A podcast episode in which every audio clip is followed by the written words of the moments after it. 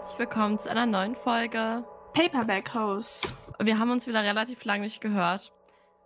Meine Stimme war weg, Leute. Ich weiß nicht, was ich sagen soll. Ich glaube, das war das vierte Mal dieses Jahr. Es ist wirklich super nervig, aber ich werde mich darum kümmern und hoffentlich passiert es nicht mehr. Aber ja, jetzt sind wir wieder da und endlich unser Lesemonat äh, vom Juni ist heute dran. Yes. Ich muss aber auch sagen, ich war im Juni generell nicht produktiv. Also alles, was ich gemacht habe, war einfach nur auf Schule fokussiert. Och. Und wenn es die Schule war, dann war ich einfach nur zu müde. Boah, ja, ich war auch so müde. Ich weiß nicht, dieses ganze Schuljahr hat mich einfach echt ausgenockt am Ende. Im letzten Monat war ich eigentlich einfach nur noch am Schlafen. Wirklich. Vor allem auch der letzte Monat war ja, ich, was war? So Juni, da hatte ich auch gar nichts mehr so viel zu tun. Also ich war mit meinen Klausuren durch. Ich hatte die meisten meiner ähm, Vorträge schon gehalten. Also ich hatte eigentlich gar nicht mehr richtig was Wichtiges vor, aber es trotzdem alles, was ich gemacht habe, war nur so, okay, noch drei Tage, noch eine Woche. Es, es war wirklich ja. einfach nur Überlebensmodus. Aber okay, was liest du denn gerade, Rachel?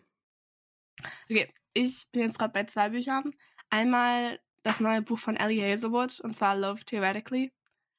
Ich bin gerade sehr auf dem Romance-Train. Also ihr werdet das im Juli, ähm, also jetzt am Ende Juli, wenn ich nochmal zusammenfasse, werdet ihr merken, sobald ich die Freiheit hatte, war ich einfach nur Romance. Ich brauche Romance. Ich brauche Liebe, ich brauche Cuddly, ich brauche gute Vibes. Weil ich habe diesen Monat, glaube ich, sogar schon zwei Romance-Bücher gelesen. Jetzt dann das habe ich angefangen. Und ich war heute beim Arzt und ich brauchte irgendein Buch, was ich so entspannt lesen konnte. Und deswegen habe ich auch noch House of Hollow von Crystal Sutherland angefangen. Und das ist richtig gut. Also es ist mega gut. Also ich freue mich schon, das zu lesen. Das klingt richtig gut. Ich lese gerade die Anhoneymooners auf Deutsch. Ich habe. Kennt ihr den Farbschnitt? Von The Unhoneymooners. Das Buch an sich ist ja gelb. Und dann sind da so Papageien und keine Ahnung, so tropische Pflanzen drauf. Und der Farbschnitt, den haben die einfach blau gemacht. Und dann da so Papageien und tropische Pflanzen drauf gehauen. Ich fand den so hässlich, dass ich extra ein bisschen gewartet habe und dann mir ein, eine Ausgabe ohne Farbschnitt gekauft habe. Aber ich finde das Cover sonst im Deutschen eigentlich ganz süß. Und ja, ich habe es heute angefangen, bin fast bei der Hälfte. Ich liebe Es Es ist so, so witzig. Also, ich könnte mich echt komplett weghauen. Also, Leseempfehlung an alle. Falls ihr noch so einen romantischen Sommerread braucht, lest die an Honeymoon. Das ist so lustig. Und Übersetzung ist auch gut. Yes. Hast du irgendwelche Neuzugänge? Ich hatte sogar nachgedacht und geguckt. Und das ist das Problem, wenn man die äh, Lesemonatfolgen so spät aufnimmt. Ich weiß ich so, hm, habe ich das im Juli oder im Juni gekauft? Und jetzt gerade fällt mir nämlich keins ein, was ich mir im Juni gekauft habe. Obwohl, das Juni? Nee. Ich, ich sag mal, ich habe mir nichts Neues gekauft, aber wir werden sehen. Ich gucke gerade noch mal ein bisschen rum in meinem Zimmer. Äh, ja, das habe ich noch gekauft.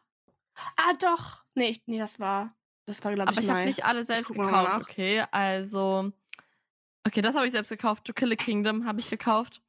Weil, okay, ähm, im Mai kam Ariel in die Kinos, ja? Und ich bin in so ein Loch gefallen, Leute. Ihr, nein, ihr habt keine Vorstellung. Ihr könnt alle meine Freunde fragen mein einziges Thema die letzten zwei Monate war Ariel, ja. Ich war viermal im Kino in diesem Film. Einfach der beste Film, den ich jemals gesehen habe, wirklich. Und dann habe ich mir halt so ganz viele ähm, Bücher gekauft, die dazu passen, weil ich, ich brauchte dieses Meerjungfrauen, Ariel, ich brauchte das. Deswegen habe ich dann To Kill a Kingdom gekauft. Ähm, Skin of the Sea habe ich gekauft. Äh, dann habe ich. es gibt ja von den Kinofilmen, gerade so von Disney, gibt es ja immer so Bücher, ne? Und dann habe ich die, die Novelization von The Little Mermaid gekauft und gelesen. Es hat zwei Wochen gebraucht, es kam direkt aus Amerika. Ähm, nicht gerade gut für die Umwelt, aber ich brauchte dieses Buch. Dann Sing Me to Sleep habe ich, da ging es auch um, da geht es um Sirenen. Das habe ich in der Fairy Loot Box bekommen. Emily Wilds Enzyklopädie der Feen habe ich in der Chest of Fandom Box bekommen. Und The Stolen Air habe ich äh, auch von Fairyloot bekommen. Das habe ich mir, ich glaube, im März vorbestellt. Ja. Das waren meine Bücher, neue Zugänge. Okay, dann kommen wir zu unseren gelesenen Büchern. Und wie gesagt, also ich habe, ich weiß nicht, was in meinem Kopf vorging, aber ich habe zwei mega gute Bücher gelesen. Also ich habe nur drei Bücher gelesen. Aber von den Büchern waren zwei, ich, ich weiß, waren zwei mega gut und eins war ich so, what did I just read? Es war so zwei so mega Classics von der gleichen Autorin und das andere war so Wattpad Fantasy Vibes. Und ich habe alles geliebt. Bis auf das. Okay, ich habe sechs Bücher gelesen. Soll ich dann einfach anfangen und immer zwei sagen? Okay. Ähm, das erste Buch, das ich gelesen habe, war Skin of the Sea von Natasha Bowen und das ist so, so gut, Leute. Also es geht um, ich habe jetzt hier extra geguckt, äh, Simi. Ähm, es geht um die Hauptprotagonistin. Es geht um Meerjungfrauen. Es spielt im 14., 15. Jahrhundert, wo gerade der Sklavenhandel so anfängt, zwischen, ähm, also dieser, dieser Dreieckshandel zwischen ähm, Afrika, England, also dem British Empire und Amerika, den Kolonien dort. Ähm, Simi ist äh, ja eine Meerjungfrau, wir würden das Meerjungfrau nennen. Sie ist dazu da, sie ist von der Meeresgöttin, also es geht um afrikanische Mythologie in Kombination mit einem Ariel-Retelling und es ist so gut. Ähm, wow, ich habe es auf Englisch gelesen, ist leider auch erst auf Englisch raus. Äh, ja, ihre Aufgabe ist es, ähm, die Seelen von den versklavten schwarzen Menschen, die auf dem Meer versterben, diese Seelen sozusagen einzufangen und ähm, in die nächste Welt zu bringen. Und das an sich, die Idee hat mir mega gut gefallen. Und dann rettet sie halt einen Typen, der über Bord geworfen wird, statt äh, seine Seele einfach nur in die nächste Welt zu bringen. Und das hätte sie eigentlich nicht machen dürfen. Und dann geht's halt weiter. Dann müssen sie halt zu irgendwie dem obersten Gott und da irgendwie so, ja, keine Ahnung, ähm, sagen, oder ich weiß, was, ich, irgendwie müssen sie halt zu dem und da irgendwas machen. Ich weiß auch nicht mehr genau. Es ist so gut geschrieben, es ist auch richtig beschrieben, wie sie als Meerjungfrau durch das Wasser gleitet und wie sie sich so fühlt als Meerjungfrau. Ich, es war genau das, was ich zum Zeitpunkt gebraucht habe.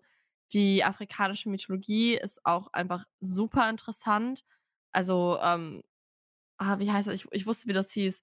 Ich habe, während ich gelesen habe, nebenbei super viel recherchiert dazu und habe mir ganz viel durchgelesen zu den Gottheiten und ähm, mir halt alles angeguckt und so, weil die Gottheiten, die halt in dem vorkommen, äh, kann man auch alle googeln und so und sich Bilder angucken. Also es ist ähnlich wie mit griechischer oder römischer Mythologie. Kann ich nur sehr empfehlen an alle, die ähm, Meerjungfrauen lieben. Ähm, der gesamte Cast von dem Buch ist auch schwarz, falls das irgendwie noch interessiert. Fünf von fünf Sternen, fand ich richtig super. Mein zweites Buch war dann The Little Mermaid, äh, die Novelization. Also es war quasi einfach nur der Film runtergeschrieben in dem Buch. Es war so süß. Also es gab so ein paar Dinge, die quasi extra waren, die man aus dem Film nicht so rausnehmen konnte, die dann im Buch nochmal gesagt wurden. Aber das war genau das, was ich in dem Moment brauchte. Ähm, ich liebe Prinz Eric, ich liebe Ariel, ich liebe die Lieder. Oh mein Gott. Ich liebe einfach dieses Buch, ich liebe den Film. Es war genau das, was ich gebraucht habe. Ich habe, let's gucken, fünf von fünf Sternen gegeben. Es war super süß. Ich habe es auch auf, Deu äh, auf Englisch gelesen, genau. Aber ich glaube, das gibt es mittlerweile auch schon auf Deutsch.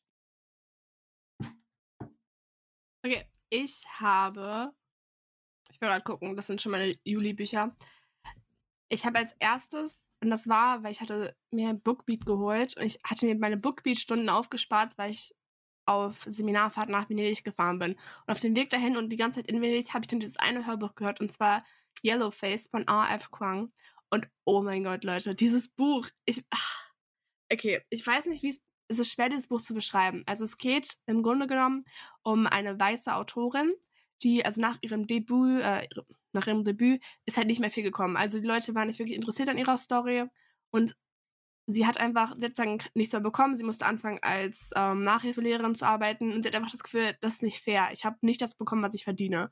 So, und währenddessen hat ähm, ihre Freundin, aber Freundin in Anführungszeichen, Athena, oh wie hieß sie da nochmal? Athena Lu, glaube ich, hieß sie. Hat dann mega Erfolg gehabt und hat mehrere Bücher geschrieben und die beiden haben sozusagen gleich ihren Abschluss gemacht, aber sind halt in komplett andere Richtungen so abgedriftet. Und June, so heißt die Hauptprotagonistin, ist das, findet das mega unfair. Ist so, ach, ich kann damit nicht leben, so und so. Und es sagen, ja, die Leute sind nur an Athenas äh, Geschichten äh, interessiert, weil sie sagen, ähm, weil sie was kann man sagen, ich glaube, sie ist chinesisch-amerikanisch und weil sagen Leute gerade diese Stories hip finden. Und dann passiert aber ein tragischer Unfall und irgendwie gerät das neue Manuskript von Athena in Junes Hände.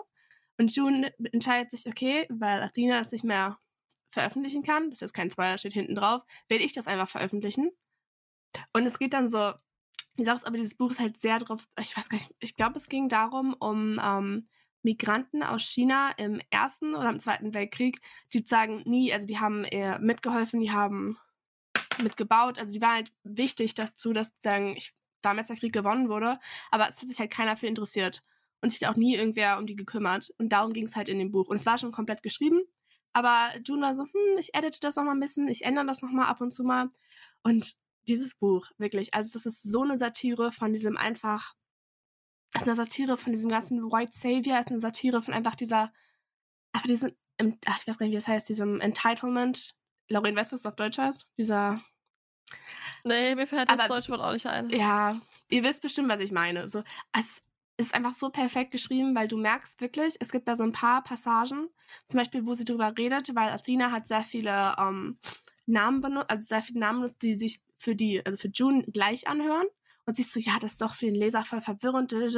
Und warum haben wir die alle den gleichen Nachnamen und warum ist einer der Nachname, Nachname vorne und und ich wenn du liest das so und sagen, ich will nicht sagen, dass ich aufgeklärt bin oder dass ich halt irgendwie, weißt du, dass ich alles durchschauen kann, aber so mit sagen, einem aufgeklärteren Mindset und du siehst das halt sagen mit den Informationen, die man persönlich hat und man ist so, oh mein Gott. Da, diese Person, die sieht das, also die, weil es wird aus der Ich-Perspektive erzählt, June sieht das gar nicht. June sieht gar nicht, wie sagen, rassistisch und ach, eng, engstirnig, ich weiß nicht, so eng. Ja, ja, ja, engstirnig. Ihr, genau, ihr äh, Weltbild eigentlich ist und sie hat wirklich diese Idee von sich selbst und es ist, ach, es ist so perfekt. Also ich fand dieses Buch mega gut. Es war, glaube ich, die beste Satire, die ich jemals gelesen habe. Es war so gut. Also ich kann es nur recommenden. Also Yellowface von R.F. Kwang. Das ist die gleiche Person, die auch Babel geschrieben hat. Lest es. Ich weiß nicht, ob es schon auf Deutsch draußen ist. Ich gucke gleich nochmal nach, aber es ist so gut. Ja, ich wollte mir das ja unbedingt kaufen, wenn ich dann in England bin. Ähm, ich habe auch absolut nur Gutes über dieses Buch gehört. Mein nächstes Buch war Emily Wildes Enzyklopädie der Feen, was ihr bestimmt von TikTok und von Instagram kennt. Das war ja Anfang des Jahres total gehypt, als es in der Fairy Loot kam. Es ist von Heather. Oh mein Gott, Rachel, wie spricht man diesen Nachnamen aus? Heather Fafke? Oh. warte, soll ich mal gucken? Ja, warte. Siehst du das? Hier unten? Ah, ich hätte gesagt Fawcett. Fawcett, okay. Heather Fawcett. Und es geht um Emily Wild. Sie ist eine Cambridge-Professorin und es ist, spielt in so einer Art Parallelwelt zu unserer Welt, wo aber Feen ist komplett akzeptiert, dass es die gibt. Und es gibt so ein ganzes Forschungsgebiet dafür. Und sie ist halt auch so eine Forscherin und sie ähm, reist irgendwo nach Skandinavien oder so, um da so ein bestimmtes Volk zu erforschen. Und trifft dann da auf ihren ähm, Rivalen, ihren Academic Rival. Und die beiden ja, müssen dann da irgendwie zwangsweise zusammenarbeiten und es ist so gut. Also, das ist richtig gute Feen-Fantasy. Ich bin in letzter Zeit relativ genervt von dieser Feen-Fantasy, wo Faye dann, das steht einfach, einfach nur dafür groß und sexy. Und diese Art von Feen-Fantasy, da hat sich jemand wirklich damit auseinandergesetzt, ähm, was Feen eigentlich sind und wie die auftauchen in den Märchen und so. Und ich fand auch äh, Emily als Charakter total stark. Also die macht echt manchmal so Sachen, wo ich mir dachte, ach du Scheiße, also wirklich richtig stark. Es gibt auch mehrere Plot-Twists, die ich sehr überraschend fand, was ja bei mir irgendwie immer nicht so leicht ist. Wunderschön geschrieben. Es ist auch einfach cozy. Es ist so cozy, dark Academia. Aber irgendwie auch Light Academia. Also irgendwie beides. Aber es ist vor allem, ich finde es cozy. Klar gibt es am Ende ein bisschen Drama, aber eigentlich auch nicht so, so doll, dass es einen irgendwie doll stresst. Ich fand es richtig toll. Ich glaube, ich habe auch 5 von 5 Sternen gegeben. Ja, auch 5 von 5 Sternen. Also ich habe diesen Monat fast nur super Bücher gelesen. Und ich sage fast, weil dann habe ich King of Battle and Blood gelesen von Scarlett St. Clair, die Autorin von Touch of Darkness. Leute, dieses Buch war so schlecht. Ich kann es nicht in Worte fassen. Nicht annähernd. Es geht um Isolde. Und sie lebt in so einem Menschenreich und sie muss dann den König vom Vampirreich heiraten und soll ihn aber eigentlich töten. Und er ist ja angeblich der Böse. Oh mein Gott, ich habe einfach den ganzen Plot vergessen, weil es so furchtbar war. Es war wie so eine ganz schlimme Mischung zwischen Touch of Darkness und ähm, Blood and Ash. Also alle, die Blood and Ash gelesen haben, lest nicht King of Battle and Blood, weil es wird euch einfach vorkommen wie der übelste Abklatsch. Weil es einfach, die sind Vampire, aber die sind nicht die bösen Vampire, stellt sich dann raus, sondern die guten, bla bla bla. Es ist basically einfach nur Sex und so ein bisschen Möchtegern-Story. Natürlich, natürlich ist Isolde auch was ganz Besonderes, was dann am Ende rauskommt. Ne, also ich war einfach nur todesgenervt. Ich dachte so, ja, ich lese das jetzt einfach mal, das geht schnell und das wird mir gefallen. Ich habe es wirklich gehasst. Ich habe mich da so durchgequält. Das war aber sehr witzig, weil Ja. zufälligerweise ist mein nächstes Buch auch King of, wie auch immer, King of Battle and Blood von Skull Sinclair. Und ich hatte das gerade angefangen, weil ich, okay, wir haben ja so eine Series, wo wir sagen, so, ja, Bücher, die ich niemals lesen würde. Und das war ich so, okay, ich muss endlich mal meine Liste abarbeiten. So. Und ja, ich will nur gesagt haben, das war mein erstes. Also wir gucken noch.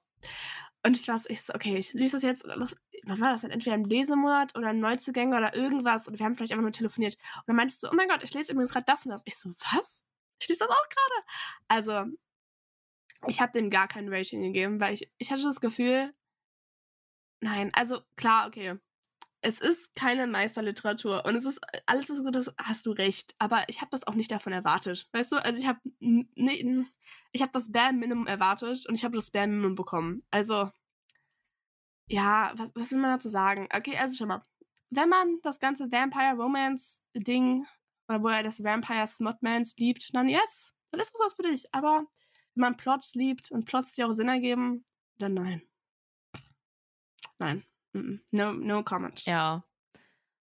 Ach, ähm, ich habe mich, ich hab mich sogar voll gefreut auf das Buch, weil ich liebe eigentlich Vampirbücher, aber ich, alle Vampirbücher, die ich lese, sind schlecht.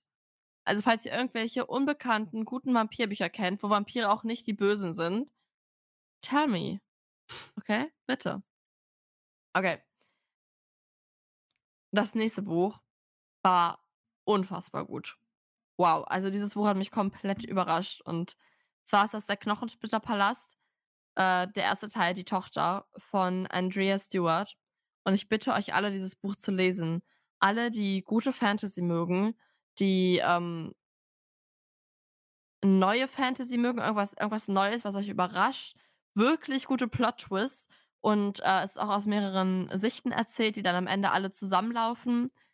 Also ich habe mir jetzt den zweiten Teil schon bestellt, der kommt nächste Woche an, weil ich habe den bei Chess of Fandoms bestellt in der Special Edition. Kostet, äh, es kostet mehr, weil die Reihe ist im normalen Verlag als Taschenbuch rausgekommen und bei Chess of Fandom gibt es sie als Hardcover und deswegen habe ich das da weiter bestellt. Ähm, es ist unfassbar gut. Also es geht um, warte, ich äh, muss kurz den Namen finden, um Lynn. Lynn ist die Tochter des Kaisers und das Königreich oder das Kaiserreich eher wird von solchen Konstrukten reguliert oder überwacht, die alle dem Kaiser dienen. Die sind halt mehr oder weniger aus so Knochensplittern. Und ich, ich kann euch das gar nicht erzählen. Also es gibt insgesamt drei oder vier POVs, also Sichten, aus denen die Story erzählt wird, auch verschiedene Storylines. Es war so, so krass. Oh mein Gott, es war so was komplett Neues. Es hat mich komplett überrascht. Es ist nicht direkt eine Liebesgeschichte dabei. Es sind so zwei dabei, die schon quasi am Laufen sind. Ich hoffe, dass sich jetzt aus äh, zwei Leuten da eine Liebesgeschichte entwickelt. Ich bin sehr gespannt auf den zweiten Teil. Aber es war voll vom Plot-Twist, die ich überhaupt nicht habe kommen sehen. Ähm, es war es war so gut geschrieben. Ich habe das, äh, glaube ich, an 2 Tagen angefangen zu lesen und dann am dritten Tag war ich krank, deswegen war ich nicht in der Schule. Ich habe es komplett durchgesuchtet, weil es so gut war. Es hatte so einen hohen Suchtfaktor. Die Charaktere sind so toll geschrieben, so, ähm tiefgreifend ausgearbeitet auch. Also, ich fand das ganz, ganz super. Wirklich, es hat mich so begeistert. Ich glaube auch, dass das mein Monatshighlight war. Ich fand zwar fast jedes Buch, das ich diesen Monat gelesen habe, wirklich super, aber der Knochensplitterpalast war schon was Besonderes. Doch, dieses Buch, ich habe das ja vor, bestimmt schon vor einem Jahr oder so irgendwann mal ausgeliehen, als wir so Büchertauschen gemacht haben. Und du warst noch so, ja, okay, ich guck mal. Ich freue mich einfach, dass es dir gefallen hat. Also wirklich, es ist so ein tolles Buch und ich, ach, ich freue mich einfach. Es war amazing. Okay, war das schon dein zweites Buch, ja, ne? Ach so, äh, ne, haha. Ich habe dann auch Babel beendet, nach Jahren gefühlt. Also, ich habe es angefangen, ich habe die ersten 200 Seiten als Buch gelesen, dann habe ich Hörbuch gehört und dann habe ich die letzten 200 Seiten wieder als Buch gelesen. Und ich weiß gar nicht, wo ich bei Babel anfangen soll. Es war einfach genial, obviously, ja. Ich glaube, diese Autorin ist einfach genial. Also, ich überlege gerade, ob ich mir die ganze Reihe von dem Poppy War schenken lasse, weil ich das halt noch nicht gelesen habe von ihr. Aber es war einfach nur genial geschrieben. Es war so dieses Magiesystem. Wow. Ich weiß nicht, wie sie darauf gekommen ist, aber es ist einfach ich Leute, es ist genial. Ich ich habe keine anderen Worte dafür. Die Art, ähm also, ich habe das schon mal gesagt in 'ner Folge. Für alle Abiturienten, die ähm, gerade in der 12. waren, jetzt in die 13. kommen, die in Niedersachsen ihr Abi machen und in Geschichte auch gerade China und die imperialistischen Mächte als Thema hatten. Das ist genau das. Es, es startet, also ähm, Babel spielt vor dem ersten Opiumkrieg, also gerade in der Zeit von dem, ähm, oh Gott, jetzt habe ich den Namen vergessen. Wie heißt die Stadt, aus der er kommt? Äh, Kanton. Gra genau, genau zu der Zeit von dem Kanton-System. Und am Anfang spielt das eine Rolle, weil er ähm, wirklich in Kanton aufwächst als Kind und dann nach England kommt. Und dann am Ende spielt es wieder eine Rolle, weil sie halt quasi ihre, ihre Forschungsreise oder so im vierten Jahr nach Kanton machen. Und dort fällt ihnen halt auf, wie korrupt das Ganze ist und wie sehr England China ausnutzt und wie schlecht England China einfach behandelt. Und das ist dann halt äh, der große Plotpoint quasi am Ende im Buch. Ähm, es, es war so krass, dieser Rassismus, äh, Kolonialismus, Imperialismus, wie sie das aufgearbeitet hat und in diesem Fantasy-Setting ähm, mit eingebracht hat. Das war einfach nur genial. Also, das ist einfach nur ein Meisterwerk, dieses Buch, wirklich. Und für alle, die halt gerade dieses Thema Geschichte haben, lest euch dieses Buch durch, falls ihr nicht so den Zugang zu dem Thema habt, aber ein Abi drüber schreiben müsst, ja egal, ob ihr das ähm, vier- oder sechsstündig macht, lest dieses Buch, hört euch das als Hörbuch an. Ich finde, dass man dadurch nochmal einen ganz anderen Zugang zu dem Thema bekommt, weil man das einfach nochmal auf einer ganz neuen Ebene versteht. Wie das auch aus menschlicher Sicht ist. Okay, zufälligerweise war mein letztes Buch auch, wer hätte gedacht, Babel von A.F. Kwang. Was Claudia gesagt hat. Also wirklich, du liest das und du hast wirklich das Gefühl, ich weiß nicht, wie ich es äh, beschreiben soll, aber es ist wirklich so Verbindung aus Geschichtsbuch, aber auch gleichzeitig, weil es sagen, diese persönlichen Ereignisse oder persönlichen Geschichten erzählt, bist du damit so verbunden. Also ich habe mich wirklich gefühlt, weil ich habe jetzt nicht Geschichtsleistungskurs, aber ich hatte natürlich auch das Ganze mit China und imperialistische Mächte im Geschichtsunterricht. Man fühlt sich vielleicht deutlich nochmal verbundener zu der Geschichte. Man kann auch so ein bisschen sein Hintergrundwissen anwenden, aber man hat auch so mehr die emotionale Tiefe. Also es bringt einen wirklich noch näher an das Geschehnis heran und auch wie es geschrieben ist. Also vor allem die Charaktere. Du kommst so, ach, es ist, es ist so gut geschrieben. Also ich würde das jedem weiterempfehlen. Es ist, selbst wenn du dich das, damit nicht so gut auskennst. Also ich finde, es erklärt sozusagen noch genug Basis, dass du es verstehen kannst. Aber selbst wenn, also wenn ich das sozusagen vorher nicht gekannt hätte, ich glaube, ich hätte mich sogar danach noch rangesetzt und wäre so, oh, ein bisschen Recherche, weil es ist so interessant und es ist einfach so, es wird nie darüber berichtet. Also, ich fand es mega. 5 von 5 bei Babel. Ja, Babel war echt der Hammer, aber ich, ähm, irgendwie, ich, ich fand halt, es hatte zwischendurch so ein paar Längen, wo ich dachte, okay, muss es jetzt so ausführlich sein? Und deswegen ist halt der Knochensplitterpalast auf jeden Fall mein Favorite. Ähm, genau. Yes. Oh, das stimmt ja. Lese-Highlight. Nee, sorry, Yellowface. Nichts gegen Babel, alles gegen King of Battle and Blood, aber Yellowface. Ich habe jetzt übrigens nachgeguckt, es kommt leider erst am 24. März, glaube ich, 2024, in, also auf Deutsch raus. Aber bis dahin, also wenn schon, entweder Englisch, ich weiß nicht, ob ich es empfehlen würde, wenn man sagen, nicht so ein gutes Englischverständnis hat. Weil es sind schon, also man merkt, es geht auch viel sozusagen um die, ähm, um die Verlagsindustrie und es werden auch viele Fachbegriffe benutzt. Also ich würde vielleicht eher warten, bis es auf Deutsch rausgekommen ist, wenn man es nicht ganz sicher fühlt. Aber ich würde es auf jeden Fall versuchen. Das ist sehr gut. Ansonsten lest einfach die ganzen anderen Bücher von ihr. Die Poppy War-Reihe ist komplett auf Deutsch raus. Auf Deutsch heißt es irgendwie äh, die Kriegerin der Mondblume, Mondblume oder im Zeichen der Mondblume oder sowas. Und Babel ist auch auf Deutsch raus. Lest ihre anderen Bücher. Also für Poppy War kann ich jetzt noch nicht sprechen, aber Babel war auf jeden Fall auch fantastisch. Amazing. Was ich bei Babel auch ganz super fand, ähm, er kommt ja, also ich denke, ihr wisst alle, worum es bei Babel geht. Ähm, es geht um das Institut Babel, was in Oxford halt für Sprachwissenschaften zu zuständig ist und dann halt auch da diese Magie wirkt, von der ich jetzt nicht zu viel spoilern möchte. Und er kommt dann dorthin. Ach Gott, wie heißt der Rachel? Uh, Robin. Robin, genau. Robin kommt dann dahin und äh, also ein Jahrgang ist immer super klein, es sind nur so vier Studenten oder so. Und er ist dann da halt mit ähm, Victoire, das ist eine schwarze junge Frau, die ursprünglich aus Haiti kommt, dann in Frankreich gelebt hat und jetzt halt da das, nach Oxford geht. Äh, da mit Rami, er kommt aus Indien, I guess. Indien oder Pakistan? Indien war das. Indien oder? aus, oh, wie ist die Stadt dann nochmal aus? Ich weiß nicht mehr. Vielleicht okay. mir gleich ein. Ja. Aus und äh, Letty. Letty ist eine weiße Frau, Engländerin. Und ihr Fachgebiet ist dann irgendwie Französisch oder sowas. Auf jeden Fall durch diese Konstellation also, selbst wenn man sich vorher mit dem Thema Rassismus, Kolonialismus, Imperialismus nicht so auseinandergesetzt hat, ist gerade, glaube ich, für weiße Menschen, die diese Bücher lesen, gerade durch diese Konstellation wird das sehr klar, weil halt am Beispiel von Letty, ich meine, das spielt vor gut 200 Jahren, bisschen später, merkt man halt, wie viele weiße Menschen auf dieses Thema blicken und wie das dann wiederum für ähm, BPOC ist, also People of Color, was ich, also eine die ich, ich kann das jetzt hier erzählen, das ist kein großer Spoiler, das ist jetzt nichts großartig Wichtiges. Ähm, es kommt zu dem Punkt, wo sie endlich offen miteinander sprechen, auch über ihre Gefühle und alles. Und wo dann halt Robin, Rami und ähm, Victoire erzählen, wie das für sie ist, zu leben mit einer anderen Hautfarbe als der Rest der, also der Mehrheitsgesellschaft in England. Ähm, ja, wie sie Rassismus erleben und, und Anfeindungen. Und Letty ist dann total schockiert und fängt total an zu weinen, weil sie das halt so schlimm findet.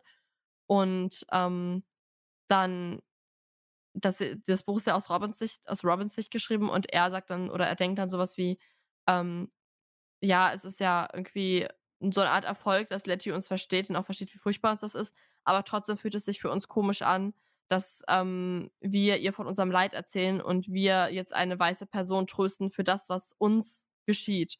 Und das ist halt dieses äh, Phänomen mit White Tears und so. Ähm, ja, was ich halt auch wirklich, wirklich gut verarbeitet fand. Klar hat sie das jetzt nicht komplett da erklärt und aufgegriffen, weil es einfach auch zu der Zeit noch nicht gepasst hätte, weil man sich dessen zu der Zeit natürlich auch überhaupt nicht bewusst war. Und das erst jetzt so langsam ja mehr Aufmerksamkeit bekommt.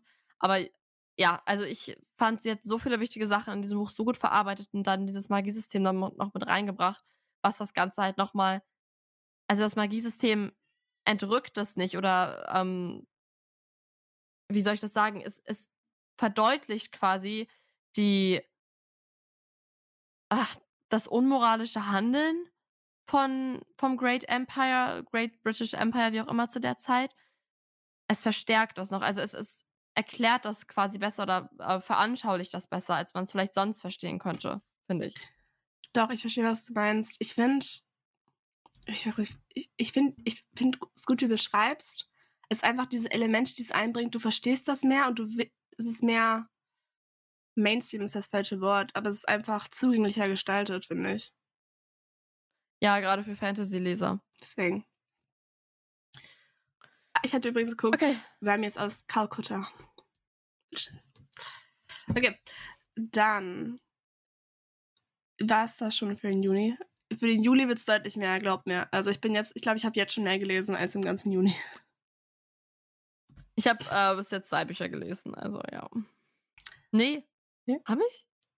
Ja, zwei, zwei. Und ich bin bei meinem dritten. Okay. Aber I'm on a good way. Ich habe jetzt wieder Bock zu lesen. Ich hatte Anfang der Ferien gar keinen Bock zu lesen irgendwie. Ich auch nicht. Das ist weird. Ähm, ich freue mich auf jeden Fall. Ich weiß, ich werde auf jeden Fall heute noch uh, Love Theoretically beenden. Ich glaube, es ist sogar bis jetzt, also im Juli oder vielleicht in der nächsten Folge irgendwann, werde ich drüber reden. Aber das ist mein, ich glaube, das ist mein persönliches Lieblingsbuch von ihr. Also klar, The Love Hypothesis ist super. Ich will auch gesagt haben, okay, ich bin schon an der Stelle, weil es gibt eine Stelle, wo Olive und Adam aus The Love Hypothesis in diesem Buch vorkommen.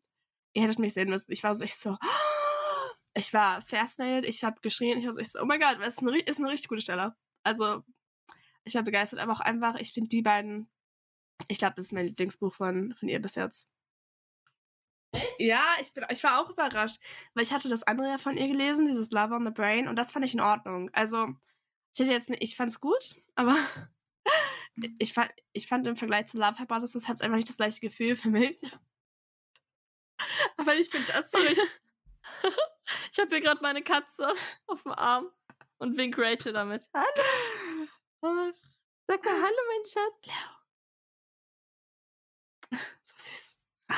Aber ich weiß nicht, ich finde Love Directly, das kommt schon an, Love Hypothesis für mich ran. Ich freue mich auch richtig, das zu lesen. Ich fand ja Love on the Brain auch gut.